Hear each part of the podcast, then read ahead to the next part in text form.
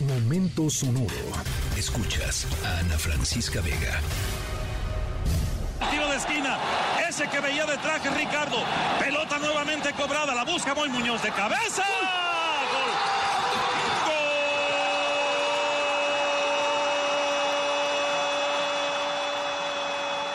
Bueno, eh, de antemano una disculpa a todos los cruzazulinos que nos puedan estar, eh, nos puedan estar escuchando eh, en estos momentos. Eh, fans del subcampeonísimo, ¿no? No, ¿cómo creen? Bueno, eh, una disculpa, una disculpa por los malos recuerdos que este audio seguramente les va a traer. Em, pero bueno, antes una alegría, ¿no? Una alegría. Eh, estamos escuchando el gol, ¿se acuerdan? El gol del portero del América, Moisés Muñoz, en la final de Liga del Torneo Clausura 2013, en que el América pues protagonizó una de las remontadas más memorables de la historia del fútbol mexicano. En nuestro momento sonoro de hoy no vamos a platicar de Moisés Muñoz, pero sí vamos a hablar de otro jugador que fue parte de esa muy famosa y muy recordada jugada, uno de los defensores del eh, Cruz Azul que no solo estaba en el campo durante el gol de- del portero del América, sino que perdió su marca durante el tiro de esquina y permitió el empate del América.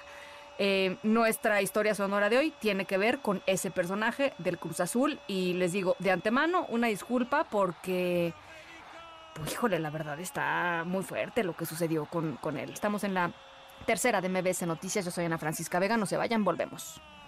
Tiro de esquina, ese que veía de traje Ricardo. Pelota nuevamente cobrada, la busca Moy Muñoz de cabeza.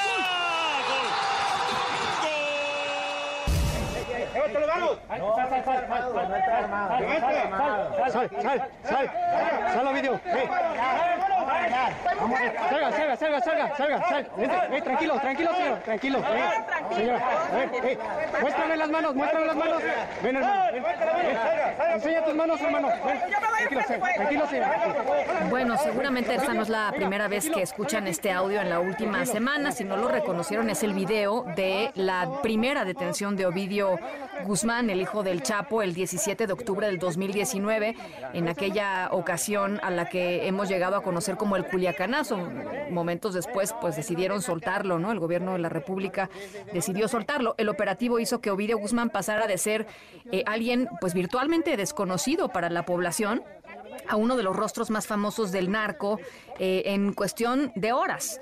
Eh, la fama, eh, el furor que causó el ratón, así como le dicen Ovidio, y la imagen viral del arresto fue tal que dos semanas después, eh, cuando se festejaba, cuando se celebraba el Halloween, eh, pues ya hacían máscaras de Ovidio, ¿no? Este, muchísimos jóvenes, este, y no tan jóvenes se pusieron la máscara de Ovidio, niños también salieron a pedir eh, su calaverita, salieron a pedir Halloween con em, el rostro de Ovidio Guzmán, con su camisa, con los rosarios, en el momento de hoy, en nuestra historia sonora de hoy, les vamos a platicar de algo similar, de cuando los capos y los miembros del crimen organizado pasan de ser, pues esto, miembros de un cártel, de una organización criminal que ha causado pues muchísimo daño, muchísima muerte, muchísimo dolor a millones de familias mexicanas y de pronto se convierten en personajes populares, ¿no? Que la gente admira, que deciden incorporar a sus costumbres, a sus a sus vidas cotidianas. De eso trata la historia sonora de hoy y del Cruz Azul también. Estamos en la tercera de MBC Noticias. Yo soy Ana Francisca Vega. No se vayan, volvemos. Tranquilo, tranquilo. Tu equipo volvió a ganar. Te prendieron. Bueno, esta canción que estamos escuchando, Arde la Ciudad, del ru- grupo de rock argentino Mancha de Rolando, eh, pues es una simple canción, ¿no? De pasión futbolera, pero fue muy controversial hace cuatro años después de que Gaspar Servio, que entonces era el portero del Dorados de Sinaloa, la subió a su Instagram junto con videos de verdaderos fuegos humeantes en Culiacán durante los enfrentamientos y ataques del crimen organizado después de la primera detención de Ovidio Guzmán.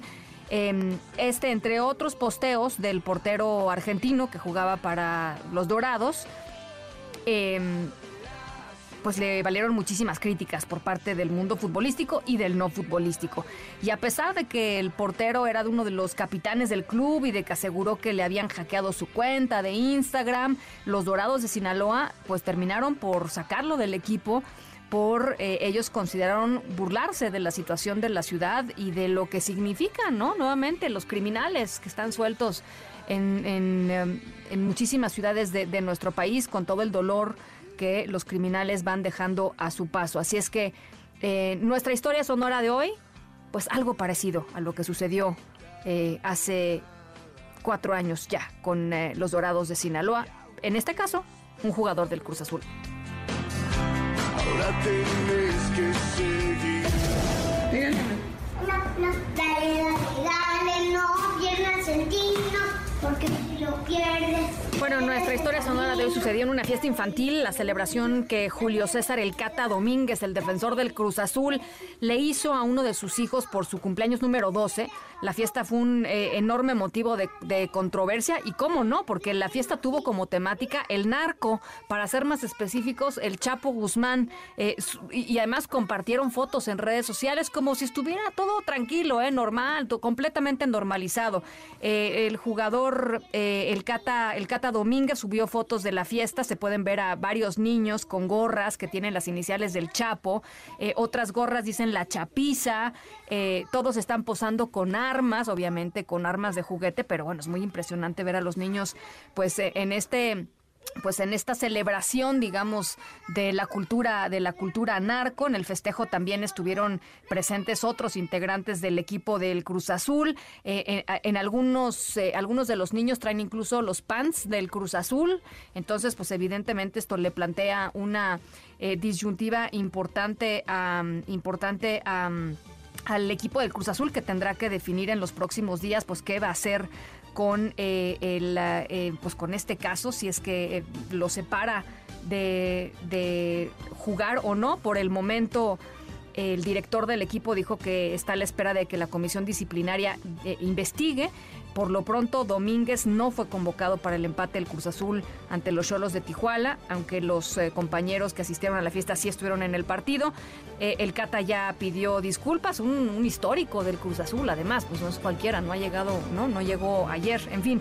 Eh, por supuesto, vamos a estar al pendiente, pero por lo pronto pues mal, ¿no? Mal el Cata, el Cata Domínguez haciendo esta apología del crimen y normalizando la cultura del narco con, con, los niños. Yo soy Ana Francisca Vega.